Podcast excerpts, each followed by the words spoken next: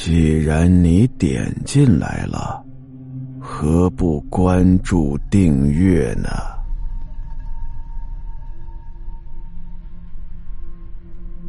夜店来客，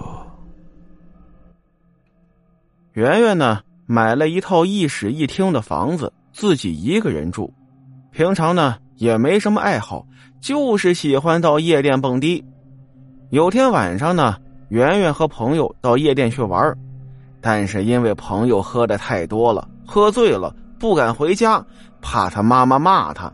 于是圆圆就说了：“那你来我家睡吧。”就这样啊，两个人坐着出租车就回家了。圆圆家里啊，还养着一只小狗，就是非常小的那种。这小狗的床呢，在圆圆的床的旁边。两个人回来之后啊，是又醉又累，也没洗漱，直接躺床上就睡了。等到再起床的时候，已经快到中午了。两个人一边吃着午餐，一边聊着天这个时候啊，圆圆的朋友就说了：“你们家的狗好烦人呐。”圆圆就问了：“怎么回事啊？”朋友就说了：“那只狗啊，在我睡觉的时候一直舔我，然后一直摸我的脚。”圆圆一听，这不可能啊！我们家小狗啊，睡觉很有规律的。咱们回来的时候，它已经睡着了，而且睡得很死，半夜呀，从来没有起来的时候。朋友一听就挺疑惑了：“不对呀。”可是我一直觉得晚上一直有人在摸我的脚，我以为是小狗呢，所以没理他。不能，圆圆又说了：“你看我们家的小狗这么小，咱们的床又这么高，它够不到你的脚啊。”朋友一看，也的确是这样，那怎么回事呢？反正啊，两个人就在疑惑之中结束了这个话题。过了几天呢？圆圆的弟弟过来找圆圆，说是心情不好，降工资了。原本平均工资啊，都得八九十万、百八十万的，也不知道是公司里哪个同事啊，在网上胡乱的晒工资。这傻娘们，这乱晒呀，直接把他们的工资给降下来了。弟弟心情不好啊，就来找姐姐诉苦。两个人吃晚饭的时候呢，又喝了两杯酒。弟弟不胜酒力，晕晕乎乎的呀，就跑到圆圆的床上睡觉了。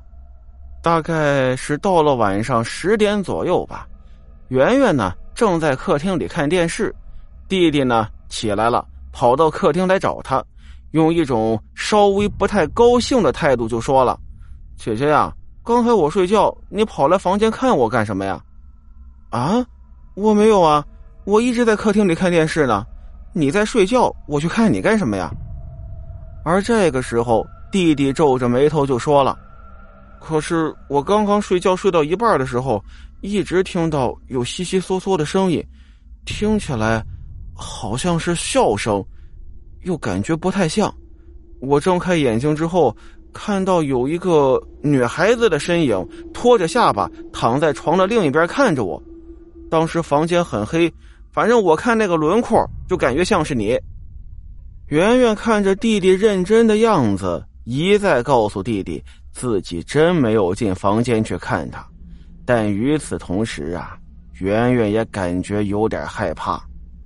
而这个时候，弟弟的身体啊也有点发抖。姐，你这房间是不是不干净啊？圆圆虽然也害怕，但是坚决不承认。因为这房子呀是一手房，买的是个新房，也没有说出现过什么事故啊或者非正常死亡的现象。这房子里头不应该有什么不干净的东西呀，而且自己也住了两三年了，他不应该呀。到了第二天晚上，圆圆下班之后呢，一个人在家里洗澡，一边洗澡一边考虑前两天弟弟。和朋友说的事儿，最近为什么会出现这种事儿呢？正想着呢，通的一声，远远看向了浴室门口，以为是小狗在作妖呢，喊了两声，结果呀，小狗并没有回应。他关上水龙头，包起浴巾，慢慢的打开了一点门缝。小狗不在门口，但是那是什么呀？接着他又打开了一点点，并且慢慢的把头给探了出去，往右看看，没东西；再往左看，突然间，就感觉他脖子上好像有人在吹气。没错，就是这种感觉，但是不可能啊！砰的一声，他把门关了起来。反正也洗完了，赶紧穿好衣服吧。穿完衣服回到房间吹头发，一直在告诉自己，刚刚一切都是幻觉，不可能有这种事儿。但是不自觉的把前两天一直到今天的各种事情联系在一块儿，这个心情啊就平静不下来了。过了半个多小时。听了半个来小时的音乐呀，感觉舒服一点，心情也平静了。这个时候啊，准备睡觉吧。他习惯睡觉之前上个厕所，就这样从房间里出来，走到客厅，往厕所里走。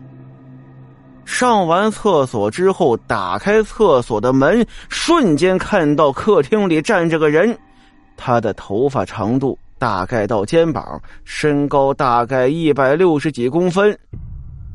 圆圆愣了一下，而在这个时候，他明显的感觉到那个人也在看着他。